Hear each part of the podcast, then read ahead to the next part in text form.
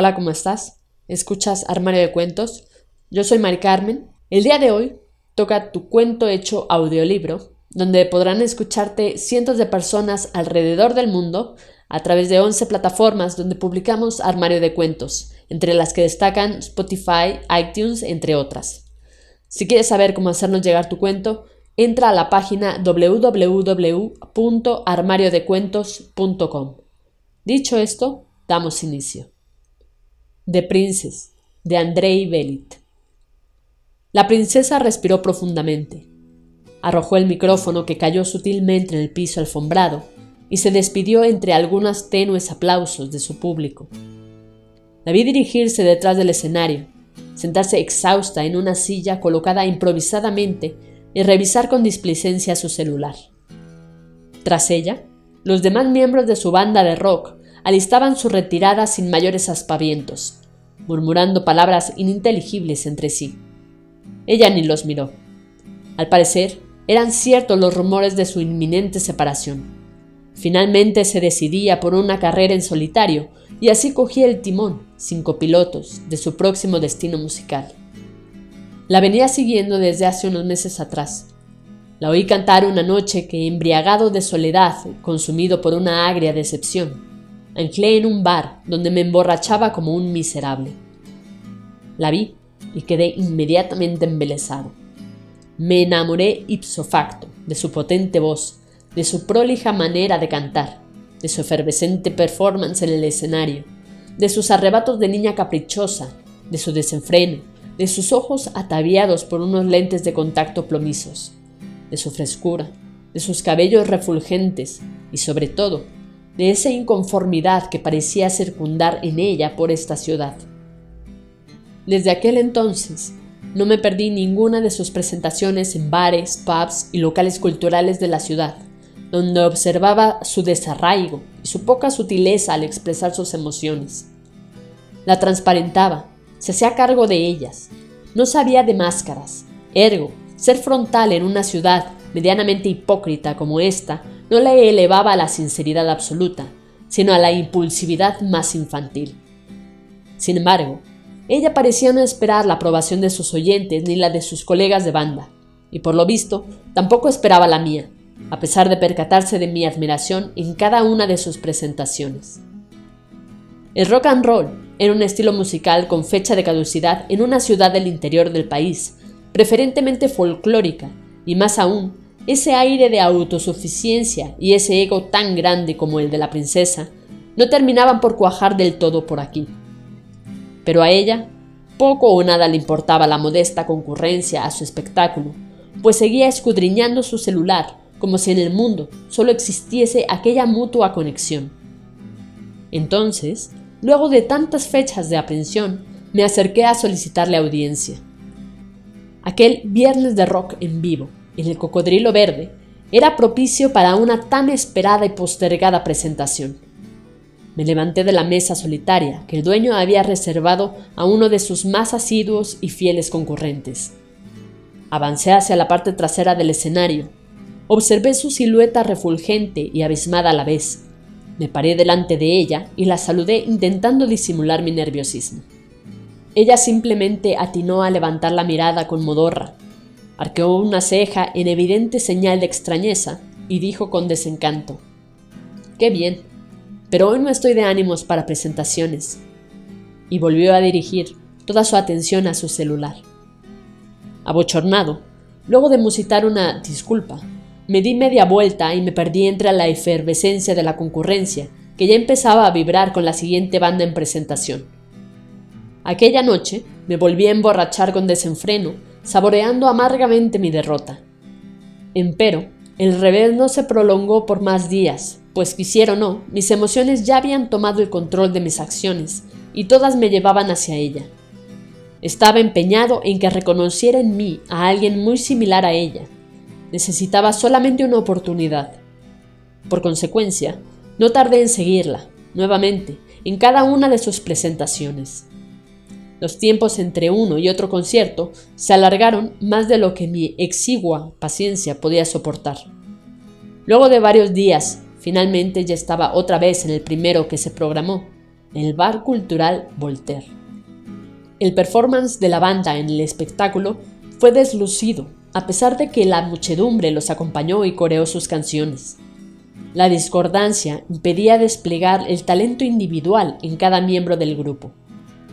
Al terminar, los oí discutir. Ella visiblemente contrariada, les comunicaba su irrevocable decisión y sus compañeros lanzaban sus últimas quejas, ya sin mucha convicción, como los últimos manotazos de alguien que se ahoga sin ayuda posible. Sin ella, ellos serían nada. Noté la resignación en sus miradas y un largo e incómodo silencio, para luego despedirse sin mayores alargues ni dramas. Ella, satisfecha, se mezcló entre el público y empezó a disfrutar de la siguiente banda en presentación. Los concurrentes le sonreían, pero nadie se atrevía a hablarle. Fue ahí que decidido la abordé. Una inusual autoconfianza me invadió. ¿Esta vez sí te encuentras con ánimos para una presentación? Le pregunté temerariamente. ¿Perdón? Me respondió clavando todo el intimidante color de su mirada en mi faz. Sin amilanarme, respondí. Soy tu fan, devoto absoluto de tu talento y de ese rostro sublime.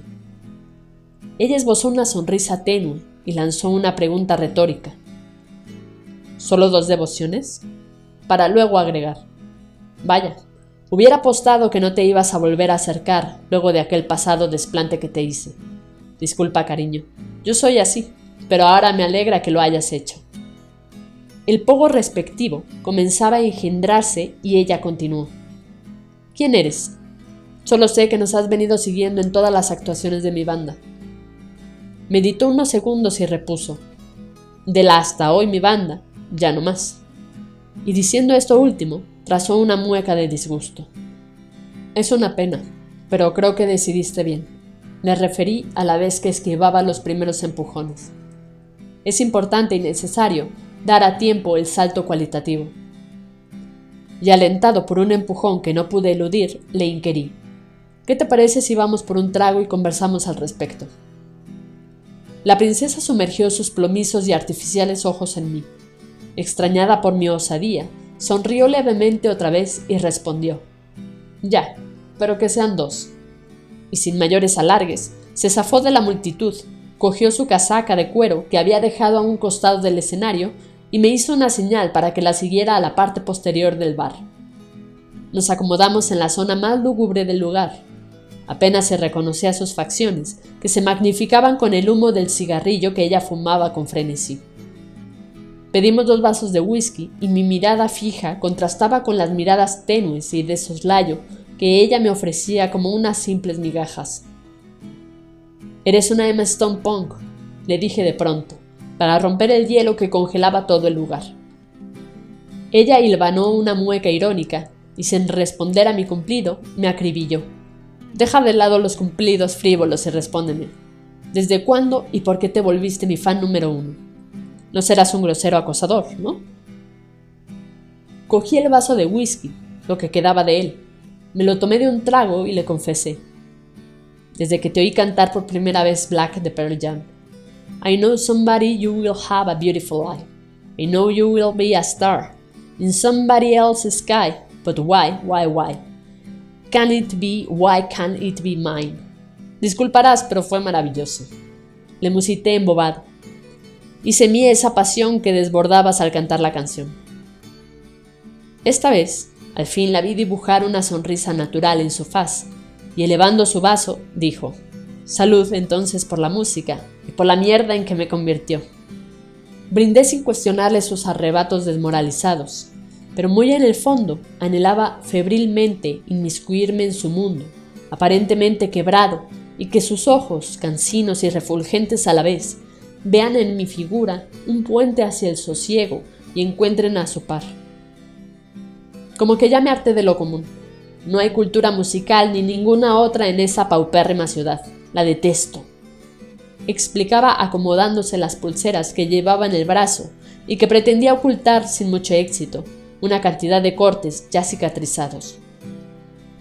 Mientras el whisky se nos subía a la cabeza, la oía hablar con ardor de su feminismo galopante, su desprecio al status quo, su admiración por los poetas malditos y la generación beat, su afición por los gatos negros y su pasión por las bandas musicales que las consideraba parte de su piel. No me agrada hablarte así, desprecio me haces tu sentir, multiplícalo por mil, eso mereces tú de mí. Tarareaba como cantando el despecho por un pasado amor a la vez que pedía una ronda más de whisky. Noté que todas sus firmes aficiones, convicciones y discursos no los lanzaba para mí, sino para librarse del vacío que la quejaba. Todo era parte de una especie de catarsis, y por más que me esforcé, ayudado por el alcohol, no logré escarbar en sus adentros, y ello me dejó una sensación de fracaso. Sensación que más adelante se afianzó cuando luego de varias rondas de whisky me pidió que la llevase a su casa. No se sentía bien y según ella, era de muy mal gusto que un fan la vea en aquel estado de embriaguez. Tomamos un taxi y en lugar de llegar a su hogar, me llevó a un hotel. Puta madre, exclamó antes de bajar del auto. Ya tengo 25 años y sigo vergonzosamente en este mundo miserable. Yo le entendí la referencia. También era asidua lectora del escritor suicida Andrés Caicedo. Pasaron por mi mente extrañas ideas. Tal vez me quiera llevar a un cuarto, donde después de un largo monólogo se suicide y me involucre en un escándalo. Pero mientras se urdían futuras escenas policiales en mi mente, ella se acercó, atrajo mi cuerpo al suyo y estampó un beso memorable. No lo podía creer. En realidad estaba pasando. ¿Sentía algo por mí? ¿O era el oportunista de turno? que tuvo la suerte de presenciar un estado de ánimo quebrantado, como el que parecía embargarla. Algo era seguro. Ella estaba convencida de que esa noche el último lugar al que quería llegar era su hogar. No me dejes, por favor, me pidió. Pero en realidad no tenía que pedirlo. Yo estaba embelesado y así me maten, no tenía pensado alejarme de allí. Ya en un cuarto, la plática se extendió algunos minutos más, aderezada por dos cervezas que ella pidió en recepción y por el cigarro de marihuana que fumaba con placidez. Luego hicimos el amor con desenfreno. Sus maneras, muy sutiles al principio, fueron mutando por un ímpetu que me sobrecogió, pero que luego juzgué muy predecible. Todo era lógico. Su desenfreno en el escenario era retratado en la cama, y su resplandor se endosó en mí como la luna que le regala a un pobre gato toda su luz. El beso hubiese sido suficiente. Lo que vino después, ciertamente, me apabulló. Al despertar por la mañana, la princesa ya se hallaba vestida y se aprestaba a salir. Tengo clases con mis alumnitas, me comentó sin prestarle mucha atención a mi turbación. ¿No te lo conté? También soy profesora de inglés. Se acercó y me dio un sutil beso en los labios y salió sin mayores explicaciones. No se las pedí, ni fui tras ella, a pesar de haberla poseído en aquel momento.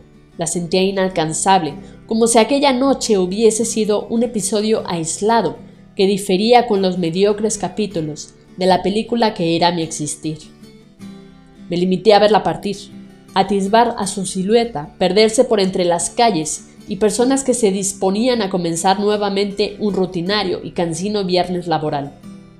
No obstante, su aroma se impregnó, con tintas indelebles en mi piel, y como un digno miembro de su séquito, la elevé a un altar imaginario donde aún sigue y seguirá estando por un tiempo inmemorial. Toda esa historia, esa noche, vuelve a mí ahora que observo un cartel publicitario anunciando un concierto de la ex banda de la princesa, The Court of the Princess. Han pasado tres años desde aquella ruptura, y al parecer, ellos recién la pudieron reemplazar. Reemplazo que suena a resignación. La misma resignación que me embargó cuando, dos días después de aquella inusitada noche, me enteré que ella viajaba a Barcelona sin fecha de retorno. Así de simple y deliberado, sin despedirse de su fan número uno y amante casual y descartable. No la juzgué por ello tampoco. Ella logró huir de la ciudad para cumplir sus sueños. Yo me quedé atrapado aquí para honrar su recuerdo. Un año después de su partida, La vi participar en un reality de canto en aquellas tierras españolas. Cantaba una canción de KTG y los votos del público hacia su participación eran muy altos. A pesar de su predecible triunfo, para mí, sus ojos plomos no refulgían como cuando cantaba Master of Puppets, en un austero escenario y para 20 gatos a pesar de que ella lo quiera olvidar. Cantar pop la estaba alejando de aquellos sueños que, enternecida, alguna vez me contó. Tal vez ahora que es famosa y gane miles de dólares, creerán que estoy loco, pero insisto, siempre hay algo falso, oculto en toda austeridad. Lo sé viendo a la princesa encandilando y rompiendo corazones allá por España. El mío estuvo roto desde el primer día que la conocí. Fin. Esto ha sido todo, espero que te haya gustado. Si fue así, compártelo con todos tus amigos. No olvides comentar qué te pareció este cuento de Andrei Belit. Recuerda seguirnos en nuestras redes sociales, Facebook, Twitter e Instagram. Nos encuentras como Armario de Cuentos. Con esto me despido. Cuídate mucho. Hasta la próxima.